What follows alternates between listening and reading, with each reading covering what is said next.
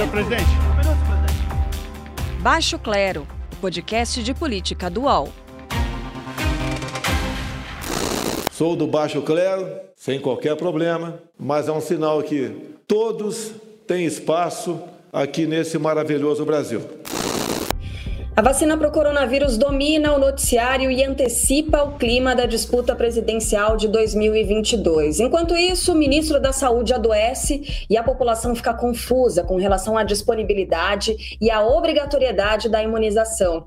Eu sou Carla Bigato e além dos temas relacionados à vacina, vamos falar no Baixo Clero de hoje sobre o resultado da mais recente pesquisa Datafolha, divulgada na noite desta quinta-feira, 22 de outubro. Você acompanha a partir de agora as análises dos nossos colunistas Carol Trevisan. Como vai, Carol? Tudo bem? Tudo bem, Carla. E você? Tudo bem. Diogo Schelp também por aqui para falar da pesquisa Datafolha, além dos outros assuntos. Fala aí, Diogo, tudo bem? Tudo certo.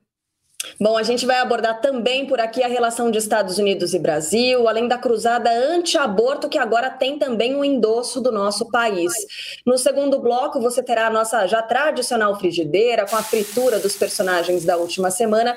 Embora a frigideira seja mais tarde, a gente começa já com notícia quente por aqui, o resultado da mais recente pesquisa da Datafolha. Carol e Diogo, vamos começar pelos números de São Paulo. Então, Celso Russomano derretendo, né? Caiu sete pontos desde o início início da propaganda eleitoral na TV, pela primeira vez apareceu atrás do prefeito Bruno Covas, e essa seria a disputa de segundo turno na capital paulista. Russomano tinha 27% na última pesquisa, agora aparece com 20%, e Bruno Covas, que tinha 21%, aparece agora com 23%.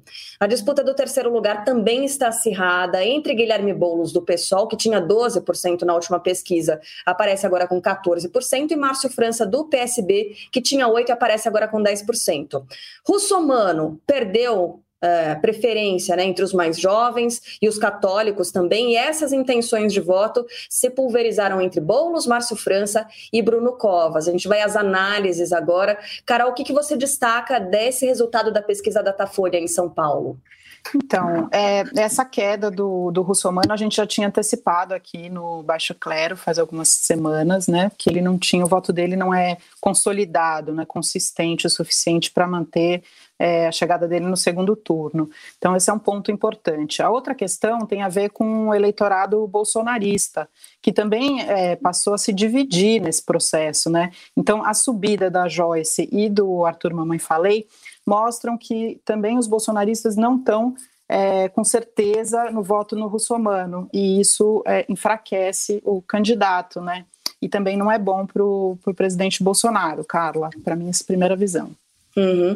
Pois é, é, a Carol citou a, a Joyce Hasselman, que apareceu pela primeira vez à frente de Andréa Matarazzo, né? um nome é, super vinculado a São Paulo, família tradicional Andréa Matarazzo, Joyce Hasselman, que é de fora, né? ela é do Paraná e aparece pela primeira vez à frente na pesquisa. Bom, a composição da disputa desse provável segundo turno em São Paulo ainda está em aberto, na sua opinião, Diogo Schelp?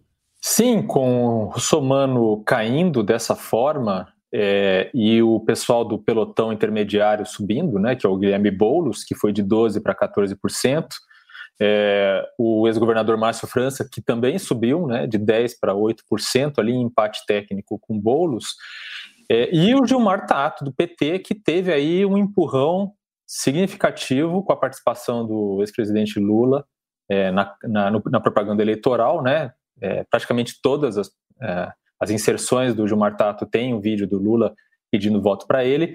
No, a partir do momento que ele começa a ser identificado e né, entendido pela, pelo eleitorado que é, tem ali um apreço pelo Lula como candidato do Lula, está tendo esse efeito. Né? Ele passou de 1% para 4%, ainda está distante de conseguir pensar em segundo turno. Mas isso é interessante, porque o Russomano ele, ele tem uma, uma é, uma, uma votação muito grande é, na periferia é, entre o eleitorado com renda mais baixa. É, e é também o eleitorado que o, o Gilmar Tato visa, que também é, também é o, é principal eleitorado, eleitorado do Gilmar Tato. Então a impressão que se tem é que isso, essa queda do Russomano está pulverizando em vários candidatos, o que não ajuda a definir ali o pelotão intermediário, mas faz com que eles se aproximem mais do, do, do segundo turno. Ainda tem aí um tempo para essa definição e nós temos aí Guilherme Boulos e Márcio França correndo para alcançar.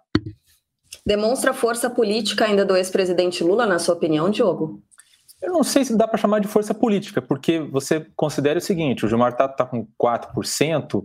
É, se eu não me engano, o candidato do PT na, no, na eleição para governador passada é, chegou a 15%, 16% na, na votação final. Então, é, se a gente considerar que esse é o potencial do PT, mesmo depois de todos os escândalos e tal, a gente pode considerar aí que é, que essa ajuda está tá tendo efeito, mas ainda não está tendo efeito, sufici é, sufici efeito suficiente para atingir o potencial que supostamente teria, considerando a eleição passada para governador. Pois é, o Carol, e ainda mais que a gente tem em São Paulo é, esse cenário da esquerda, um cenário rachado, digamos assim, porque a gente tem o um nome muito forte do Guilherme Boulos, né, que agora aparece ganhando então votos, e por outro lado a gente tem o Gilmar Tato, o representante do PT. É, você acredita que isso possa enfraquecer esses dois candidatos? Esse, é, ou em algum momento a, a tendência vai se consolidar, vai virar para algum dos lados? Como é que você avalia o desempenho da esquerda, pelo menos por enquanto, né, nessa essa disputa em São Paulo? Eu acho que ainda não está prejudicando é, o, o, candidato que está à frente né, da esquerda, que é o Guilherme Boulos, o, o fato de o Martato ter crescido um pouco. É, acho que isso vai ser mais significativo para um segundo turno, mas só um dos dois poderia ir ao segundo turno. Então, acho que ainda não tem grandes influências, Carla. Tem uma questão que eu queria comentar com vocês que é, tem a ver uhum. com São Paulo, mas talvez tenha a ver também com o resto do país, antes da gente falar das outras pesquisas, que é o seguinte: o número de indecisos, né, e pessoas que vão votar branco ou nulo. É, tem uma situação que é a pandemia. Na pandemia, tem gente que está com medo de votar. Isso é uma conversa que eu tive hoje pela manhã, quinta-feira, né, que é o dia que a gente está gravando o programa, com o, o, diretor do Ideia Big Data, Maurício Moura. E, e aí eles já estão com uma nova pesquisa e, e, ele apontou que pode ser que exista essa possibilidade de uma parte dos eleitores evitarem votar.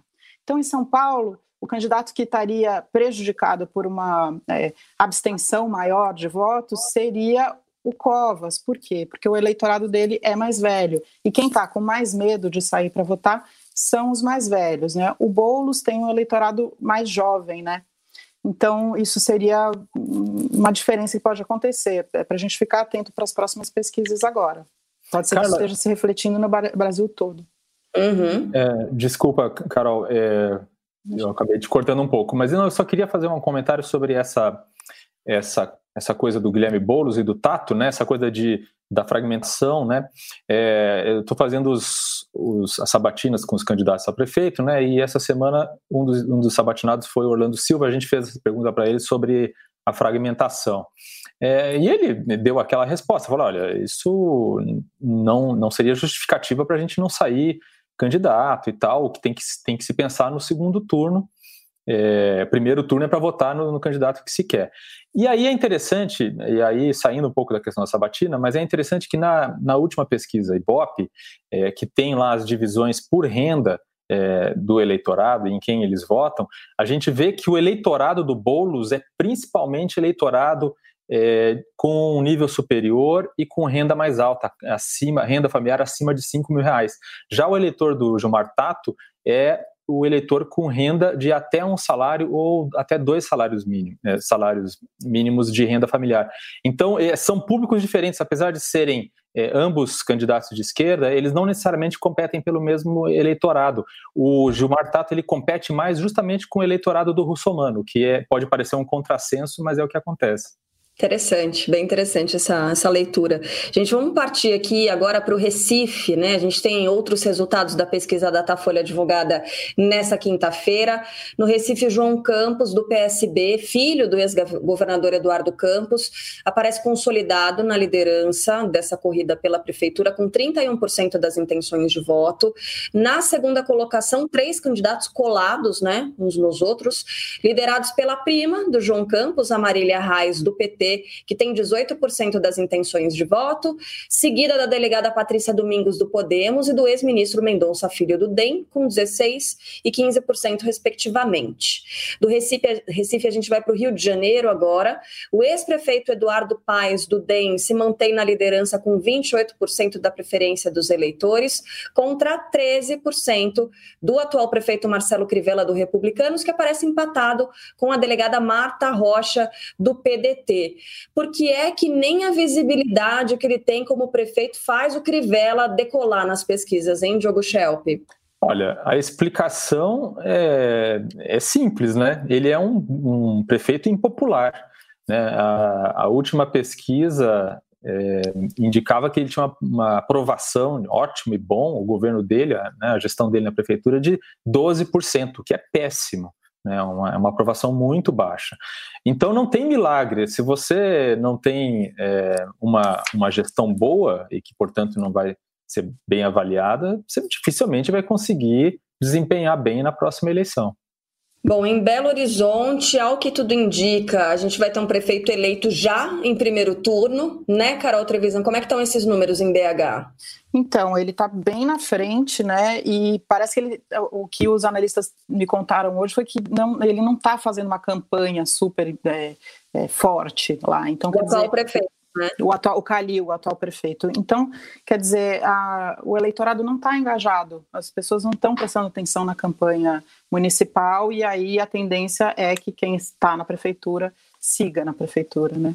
É usada essa visibilidade que a própria máquina pública proporciona, né, é, a quem está à frente aí do, é, do, do, do, enfim, da administração municipal. Só para registrar os números de BH, ó, 60% das intenções de voto para o atual prefeito Alexandre Calil do PSD. Na sequência aparece o deputado estadual João Vitor Xavier do Cidadania com 7%, deputada federal Áurea Carolina do PSOL com 5% e o deputado Bruno Engler Engler do PRTB com 3%. Então, uma situação já bem consolidada na capital mineira.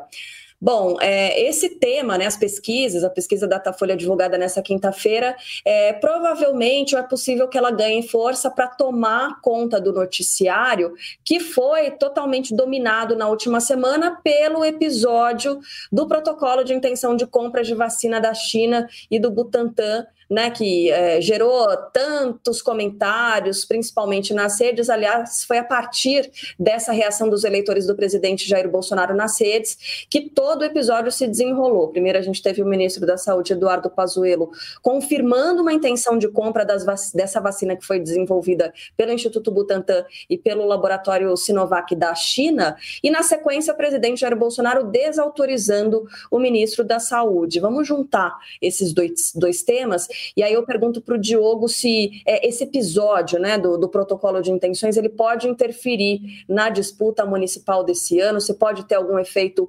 político sobre a disputa é, municipal nesse ano e também já é, projetando para 2022, porque para o presidente Jair Bolsonaro e para o governador João Dória de São Paulo, é, a gente só pensa nisso, né, Diogo Schelp?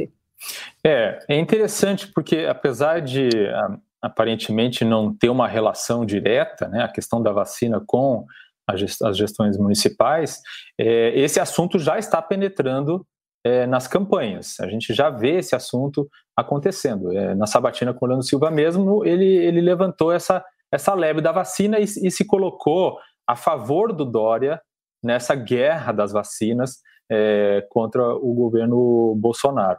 Agora, é, essa, essa guerra das vacinas, é, claramente, parece uma, uma antecipação da campanha para as eleições presidenciais de 2022. Né? Tanto Dória como o Bolsonaro pretendem disputar, é, e o Dória também não perde chance de espezinhar o Bolsonaro. Né? Então, ele tem, ele tem uma parcela de responsabilidade nisso. Né? Assim que, ele, que eles conseguiram a confirmação do Ministério, do Ministério da Saúde da compra da, das doses, que depois foi revertida, o Dória foi no Twitter e escreveu é, uma vitória para o Brasil, vence o Brasil, né? como se dissesse vence o Dória. É, e ele já tinha entrado antes também na discussão que a vacina seria obrigatória, o que é completamente desnecessário, porque uma pesquisa XP é, é também dessa semana, mostra que 70% dos brasileiros tomariam a vacina com certeza. Apenas 8% não tomariam de jeito nenhum. E dos isso paulistanos, não? É dos Desculpa, paulistanos? Ah, obrigado, Carol. Então é dos paulistanos. É, de qualquer forma, é, é um índice bastante alto e no primeiro momento também não a vacina também não seria para todo mundo, porque nem haveria doses suficientes para todo suficiente para todo mundo. É, então, assim, recapitulando só para deixar lembrar isso que é importante, né, para todo mundo é, relembrar isso, as, a vacina que o governo federal já comprou, é, que é a vacina da AstraZeneca, é, também ainda não, não se provou eficaz, assim como a da Coronavac, que aliás está um pouco mais adiantada. É, o que importa para os brasileiros é ter uma vacina que funcione para poder voltar à vida normal. Não importa se ela é chinesa ou se foi desenvolvida em outro lugar, né? Os, os cientistas que estão testando essa vacina no Brasil são cientistas brasileiros da, dos melhores que, que existem, né? É. Bom, o Diogo citou o Orlando Silva, né, também candidato à Prefeitura de São Paulo. Interessante essa fala dele, porque Orlando Silva se coloca do lado é, do governador João Dória, né? Acabar virando isso, no fim das contas, o lado do João Dória ou o lado do Jair Bolsonaro. A gente tem é, o candidato Celso Russomano tentando se colar de qualquer maneira a imagem do presidente da República. O fato é que é, ainda não é possível avaliar o efeito né, dessa, desse episódio na intenção de voto dos paulistanos, porque essa pesquisa Datafolha divulgada nessa quinta-feira, ela foi feita, né, os, as opiniões foram colhidas entre 20 e 21 de outubro. O Instituto ouviu 1.204 eleitores entre 20 e 21 de outubro, antes de todo esse desenrolar né, da, da, da situação envolvendo também o ministro da Saúde, né? Ministro da Saúde que testou positivo para o coronavírus. Esse teste, no fim das contas, acabou servindo como uma saída pela tangente, né, para o ministro Eduardo Pazuello. Ele se encontrou com o presidente nessa quinta-feira, reunião que foi marcada pela frase: um manda e o outro obedece. Qual deve ser a situação do ministro no retorno dessa quarentena dele, hein, Carol? Será que ele entrega o cargo? Será que ele pode ser demitido? Ou será que nada vai acontecer com ele, Carol Trevisan? Eu creio que nada vai acontecer com ele, Carla, pelo, pela postura dessa conversa que eles tiveram nessa quinta-feira, em que ele falou que um fala e o outro obedece é uma postura muito é, de, de quem é das Forças Armadas, né? Que você não questiona quem é o teu superior e ele ainda está na ativa, né? Ao contrário dos outros ministros.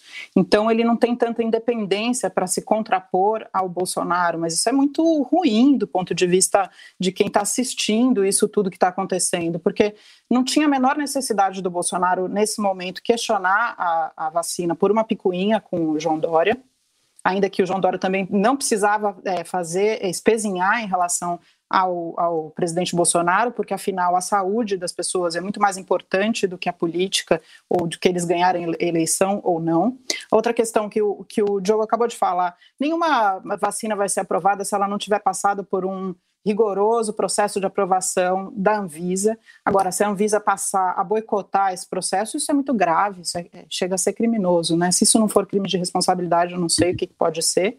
É, então, assim, não dá para dizer que a, a, a, vacina, a, vacina, chinesa seria um produto de pior qualidade por vir da China, porque ela teria que passar por esse processo de aprovação da agência reguladora do Brasil, que é a Anvisa. Além disso, acho que é uma discussão totalmente é, ela, ela tira o foco das coisas mais importantes, porque assim, se o Pazuello tem alguma qualidade, a qualidade dele é saber fazer logística, né? Foi isso que foi falado desde o começo quando ele assumiu esse cargo. E a gente vai precisar de uma logística imensa para conseguir distribuir essa vacina, para conseguir armazenar essa vacina. Precisa de uma geladeira super potente para que a vacina sobreviva, sabe? Então, me parece uma discussão tão mesquinha diante de, da situação de gravidade que nós temos eh, sanitária no Brasil nesse momento, que me preocupa bastante esse governo. Pois é, uma guerra de narrativas, né? Discussão sobre uma vacina, como vocês dois muito bem salientaram, uma vacina que nem sequer foi aprovada pela Anvisa ainda, e essas discussões que ofuscaram a sabatina do novo ministro do Supremo Tribunal Federal, Cássio Marques. Algo a destacar dessa sabatina que foi chata, né, Diogo? Deu um sono. É, sabatina de indicado ao STF é mais fácil do que defesa de trabalho de conclusão de curso, né? Aquela história, quem, quem, está na banca, quem está na banca faz pergunta dura, tal, mas no, no, no final todo mundo é aprovado. Com, com, o Cássio, Cássio Marques não foi diferente, né? Ele foi diplomático, foi o menos polêmico possível. É, começou falando de Deus, depois reconheceu os méritos da Lava Jato, mas disse que havia erros, né? É, reverenciou o papel do Congresso é, na definição de questões em aberto, por exemplo, a questão da, da, da prisão em segunda instância defendeu contenção do STF, né, de não, de não extrapolar funções, algo que agrada muito ao presidente e também agrada ao, ao, aos parlamentares. É, mas ele não apresentou nenhum brilhantismo, né, mas cumpriu o script. Vai ficar quase três décadas no STF e a gente só pode esperar que ele seja um bom ministro. Pois é. Bom, a próxima vaga no Supremo vai ser aberta no ano que vem, com a aposentadoria do ministro Marco Aurélio Melo. E o presidente Jair Bolsonaro prometeu que essa cadeira deve ser ocupada por um ministro evangélico. A partir disso, Carol Trevisan, será que a gente pode deduzir, ou a gente pode já, né, deduzir que o novo ministro vai ter posições contrárias a temas relacionados à liberação do aborto, por exemplo. O assunto, que aliás apareceu na pauta do governo nessa semana, né, sobre a justificativa da defesa da família, da vida, e fez o Brasil integrar um, grupo, no mínimo, peculiar de países que apontam ali para uma guinada conservadora. Do que se trata esse consenso de Genebra, Carol Trevisan? Carla, em primeiro lugar, não é um consenso, né, já que são seis países, mas é uma tentativa uhum. de implementar uma agenda ultraconservadora que é, supostamente defenderia a família, a saúde da mulher, mas que, que no final a carta que foi assinada pelo Brasil junto com Estados Unidos, Uganda, Hungria, Indonésia, é, diz que jamais haverá um direito ao aborto ou seja, é, a, o direito conquistado, que é, é, o direito ao aborto em caso de estupro, também está ameaçado. E aí o que é interessante da gente observar, para a gente poder também é, cobrar o governo né, nos direitos adquiridos das mulheres, porque o fato de você proibir o aborto, de qualquer tipo de aborto, inclusive o aborto legal, faz com que as mulheres estejam em situação de aborto inseguro e isso aumenta a probabilidade de morte. Claro que são as mulheres de mais baixa renda que estarão nesse risco, né? Então, você vê por aí qual é a política de mulher que é, o, o, Ministério da Damares está pretendendo, né? E ao mesmo tempo, o ministro Ernesto Araújo também fez uma declaração lá em Genebra, em que ele fala sobre essas questões e sobre a posição anti-aborto do governo, ou fala defendendo a vida desde a concepção, que é um mantra que o governo vem é, falando e repetindo para demonstrar o posicionamento do Brasil muito alinhado com os Estados Unidos, né? E isso é meio temeroso, falta pouco tempo para as eleições, o Trump também não está se saindo muito bem, e o Brasil fica aparecendo aí no cenário internacional mais uma vez como capacho do Trump, né? Ai, gente. Bom, nessa semana teve um outro fato aí. O Brasil se envolveu de um modo meio torto na disputa entre China e Estados Unidos e nessa tentativa dos americanos de evitarem a expansão dos chineses a partir do fornecimento da tecnologia 5G. É uma discussão de mercado global envolvendo outros países também da Europa que estão desenvolvendo essa tecnologia, mas o fato é que a China está muito à frente né, desse desenvolvimento, também à frente da Coreia do Sul, por exemplo. O Diogo Schelp, os Estados Unidos ofereceram até dinheiro, né, para que o Brasil não feche acordo com a empresa chinesa para o fornecimento da tecnologia 5G. Eu queria ouvir a sua avaliação nesse sentido. É mesmo vantagem para o Brasil aceitar esse acordo ou compromete a independência brasileira diante dos americanos? Olha, a primeira coisa que tem que se levar em conta é que essa pressão para que o Brasil não adote ou mantenha o 5G de chinês, né, da, da empresa Huawei, de fora da tecnologia, né, do, do, avanço da tecnologia de telefonia no Brasil, não é uma exclusividade do governo Trump. É um, um futuro ou possível governo do, de Joe Biden, democrata, que está disputando as eleições americanas e que está nas, nas na frente nas pesquisas, também é, certamente fará pressão é, para que os países não adotem o 5G é, da China. Então, é, a gente só, só para a gente lembrar isso, o que, que, o que, que aconteceu essa semana? Essa visita do conselheiro de segurança americano, Robert O'Brien, é, foi uma tentativa do governo Trump de trazer uma notícia boa é, para a campanha, já que ele está atrás nas pesquisas. Então, é, já que essa questão da China é, é, é um ponto pacífico, tanto entre republicanos e democratas, né, de que eles, eles consideram isso uma ameaça, trazer a notícia de que o Brasil se compromete a, a rever, por exemplo, a possibilidade de que o 5G chinês entre aqui, é, seria uma notícia para ser usada eleitoralmente. É, mas ainda não está definido, isso ainda vai ser definido depois, e é bom que se defina depois que também a eleição americana acabe, porque essa pressão vai continuar. É, ah, o, o, timing da visita eu acho interessante também, né? Porque na semana em que um funcionário do governo, do governo americano vem ao Brasil trazendo na bagagem críticas à China, nessa mesma semana o, o presidente Bolsonaro, que adora agradar o, o seu ídolo Trump, é, faz essa pataquada com a vacina chinesa, né? Não sei se é coincidência, mas o timing é interessante. Uhum. No mínimo interessante. Agora parece uma coisa meio de é, síndrome de Estocolmo, né? O termo é esse. Quem é que vai dominar o Brasil? A gente não pode deixar a China dominar o Brasil. Deixa os Estados Carla. Unidos continuarem fazendo isso. Fala, Carol. Só um comentário ainda sobre as eleições nos Estados Unidos, é, começando uhum. com Maurício Moura hoje, ele me dizendo que então a, a, é muito improvável que é, as eleições se definam agora no, no dia do pleito é mais provável que haja uma judicialização e recontagem e que isso se estenda por mais um tempo. Então a gente ainda vai ver bastante embate, provavelmente. Gente, vocês acham, você acha, Diogo, que tem essa possibilidade de o Trump se recusar a deixar a cadeira? Eu acho que depende muito da margem, né? Se ele for derrotado, se for derrotado por uma margem muito grande, se tiver confusão em contagem de votos, como aconteceu já uma vez, então, aí pode ser que sim. Agora, se for uma vitória incontestável, é, com um verdadeiro massacre nas urnas e no colégio eleitoral, né, no número de delegados do colégio eleitoral, aí eu acho, acho, acho mais difícil.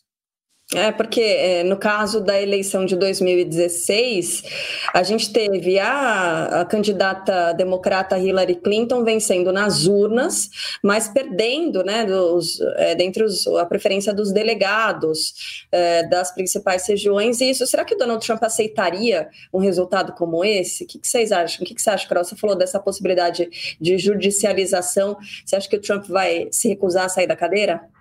A gente ainda está assistindo o que, que, vai acontecer, né? Porque tem alguns estados que adiantam o processo de votação, então as pessoas, é, por conta do medo que o, o Trump colocou sobre é, o voto por carta, eles estavam estimando 80 milhões por carta, agora estão estimando 70 milhões de votos por carta. É, os, os trumpistas, o, ato falho, estão é, indo votar. Então, não dá para saber muito bem ainda, né? Mas é. é. um cenário interessante que a gente está observando. A gente nunca sabe o que esperar, né, do Donald Trump, porque nessa entrevista é, que ele concedeu, agora deve ser veiculada no domingo, uma tentativa de entrevista em que a repórter foi um pouco mais incisiva e o presidente dos Estados Unidos acabou levantando, deixou a entrevista no meio, se queixou ali da abordagem feita pela jornalista e a Casa Branca foi e divulgou né, essa gravação antes da veiculação pela própria emissora. Uma loucura algo que a gente jamais esperaria de um presidente da República, ainda mais um presidente dos Estados Unidos, né? Uma democracia tão consolidada, tão organizada e que se mostra é, dessa forma nesse ano de 2020. Carla, Bom, então, é, só, diga, só, diga só, uma, só uma coisinha, não, só para dizer, o que, quando eu me referia a confusão na contagem de votos e tudo mais, eu não me referia à eleição é, da, do Trump é, contra Hillary Clinton, eu me referia à eleição em que George Bush venceu é, contra Al Gore, do Partido Democrata, em que teve uma, realmente uhum. uma, uma, confusão e o, e o resultado teve, teve que ser decidido no, na, na, na, Suprema, na Suprema Corte, exatamente, na Suprema Corte, é, no uhum. tapetão mesmo. Então, é, e há gente até hoje que diz que o verdadeiro vencedor daquela eleição foi Al Gore. Então, uhum. é, é, algo assim que de fato pode acontecer, porque o sistema eleitoral americano é bastante é, complexo. E é. essa disputa só terminou porque o Al Gore resolveu parar de fazer a contestação, né? É, pois é. Eu, eu, citei aqui o caso da Hillary porque é muito curioso, né? Até para contrapor aqui a, a, ao sistema brasileiro. A preferência nas urnas nos Estados Unidos não necessariamente quer dizer a eleição de fato, né? O escolhido de fato, porque o sistema é muito diferente. Imagina um candidato brasileiro aqui, né? Normalmente os argumentos dos candidatos brasileiros são esses: ah, eu tenho maioria nas urnas, tive não sei quantos milhões de votos, então eu tenho autorização para fazer o que eu quiser. Meio que isso, né? Como é que será que os candidatos brasileiros agiriam é, num, num, sistema tão diferente quanto o americano. Bom, gente, eu vou partir para o intervalo, tá? Um intervalo bem curtinho aqui no Baixo Clero. Já já no segundo bloco eu tô curiosa, hein? Para saber quem é que serão os eleitos aí pelo nosso sistema super complexo também da frigideira no Baixo Clero em instantes por aqui. Posse de Bola é o podcast semanal do All Sport sobre futebol. Às segundas e sextas-feiras, eu, Eduardo Tironi, converso com Juca Kifuri, Mauro César Pereira e Arnaldo Ribeiro sobre o que há de mais importante no esporte favorito do país. Você pode ouvir o Posse de Bola e outros programas do UOL em uol.com.br/podcasts, no YouTube e também nas principais plataformas de distribuição de podcasts. Segundo bloco do Baixo Clero, já de imediato a nossa frigideira por aqui. Na semana passada, como o Diogo abriu o quadro, hoje a gente segue com a Carol Trevisan indicando uh, o primeiro candidato, o primeiro eleito para ser frito. Frito ou frita nessa semana, Carol? Novamente foi uma decisão muito complicada, muito difícil, muito disputada por essa frigideira. E, mas dessa vez eu decidi colocar novamente, porque eu já coloquei algumas vezes, o chanceler Ernesto Araújo na frigideira, por conta da, da postura dele é, nesse consenso de Genebra, sobre o qual eu falei, anti-aborto, em que ele se utiliza, ele junto com o Damares, se utiliza do termo, do conceito de família, na própria visão ideológica que ele tem. Tem até uma, uma entrevista que eu fiz com a Renata Nagamini, que é uma professora da UF da, da, Bahia, Universidade Federal da Bahia, em que ela explica esse conceito e como é que isso é uma metodologia, né? O governo vem usando o conceito de família de maneira a contemplar a sua própria ideologia e não é, o público. Mas por que o Ernesto e não a Damares? Porque quando ele fala, o, o Ernesto Araújo fala sobre a interrupção do aborto e que o Brasil vai rejeitar o aborto como método de planejamento familiar assim como toda e qualquer iniciativa em favor de um direito internacional ao aborto, ou que insinue esse direito, ainda que veladamente, é, ele não tem condições de avaliar o que significa fazer um aborto. Nenhuma mulher faz aborto como planejamento familiar, né? Ninguém quer passar por um trauma como esse, por uma violência como essa, né? Para você se submeter isso tem que ser mesmo uma decisão bastante delicada e difícil que o ministro não tem condições de, de sequer se colocar no lugar de uma mulher. Então, por isso é ele que vai para a frigideira. Pois é, ministro estava sumido quando aparece, nunca é para trazer opinião é, consensual, né? Sempre trazendo polêmica, sempre despertando aí muitas discussões. Aliás, a Carol lembrou do, do ministro Ernesto Araújo. Eu estava pensando hoje, gente, onde é que será que tal ex-ministro vai entrar? O que será que ele está fazendo? No meio dessa polêmica toda de China, de vacina, eu me lembrei do ex-ministro da Educação. Um abraço para o Weintraub, que vai estar tá ouvindo a gente também, com certeza. Diogo Schelp, quem é que você coloca na frigideira essa semana? É, como disse a Carol, hoje tinha muita, muita, essa semana tinha muita gente que estava merecendo é, ser colocado na frigideira. É, mas eu vou colocar uma, uma pessoa na frigideira por uma, uma coisa quase curiosa, mas bastante grave, na minha opinião, é, que é a seguinte história: né? a história do senador Eumano Ferrer, do Progressistas do Piauí, aliado do Bolsonaro, que emprega a mulher de Cássio Nunes Marques em seu gabinete, mas que diz não ter a menor ideia do que ela faz e qual a função dela. Né? O próprio Cássio Marques, na sabatina é, no Senado, foi perguntado sobre isso e se enrolou todo. Ele também não sabe o que a mulher dele faz é, no, no gabinete do, do senador Ferrer. É, ela recebe, a Maria do Socorro Marques recebe 11 mil reais no cargo de assessora parlamentar júnior, e a justificativa do senador Ferrer para não saber o que ela faz é que, ela, é que ele tem mais de 30 funcionários no gabinete. Bom, se é assim, talvez ele não precise pagar tantos funcionários com uma verba pública, se ele não sabe nem o que eles fazem, né? Eu não sei se vocês concordam comigo. Está coberto Sim. de razão. 30 assessores. Olha, vamos até dar uma colher de chá para ele, porque é difícil decorar 30 nomes, né, de, de, de funcionários, sei lá, de uma mesma empresa, de assessores, é difícil. Mas, gente, não saber o que um assessor faz demonstra claramente que talvez ele não seja tão necessário assim. Está coberto de razão, na minha opinião, Diogo. O que, Carla, você acha? E tem, e tem mais uma coisa, né? É, assim que, digamos, né, assim que indicaram, o presidente Bolsonaro indicou o Cássio Marques para ministro do STF, é, o senador não teve a, se ele não sabia né, o que ela fazia, ele não teve nem curiosidade de saber o que a, que a esposa do futuro ministro do STF desempenha no, no, no gabinete dele. É realmente uma situação surreal, na minha opinião. É um desleixo, né, com dinheiro público, algo que estava sendo prometido também para esse governo que não aconteceria e, e, segue acontecendo, né? Uma dificuldade de, de, lidar com dinheiro público. Impressionante. Pois é. Bom, a gente encerra agora o Baixo Clero de hoje, uma promessa que a gente cumpre aqui na semana que vem vai ter um episódio novinho para você, com mais discussões, os temas da semana. Carol Trevisão, beijo, bom fim de semana, bom descanso. Um beijo, querida. Um beijo, Diogo. Um beijo, pessoal. Até mais, gente. Se é que dá para falar em descanso, né, Diogo Schelp? Porque em 2020 o jornalista não dorme, não descansa jamais. Bom fim de semana para você. Até mais. Até. Beijo, gente. Até semana que vem. Baixo Clero tem a apresentação de Carla Bigato, Maria Carolina Trevisan e Diogo Schelp. Produção: Laura Capanema. Redação: Luana Massuela.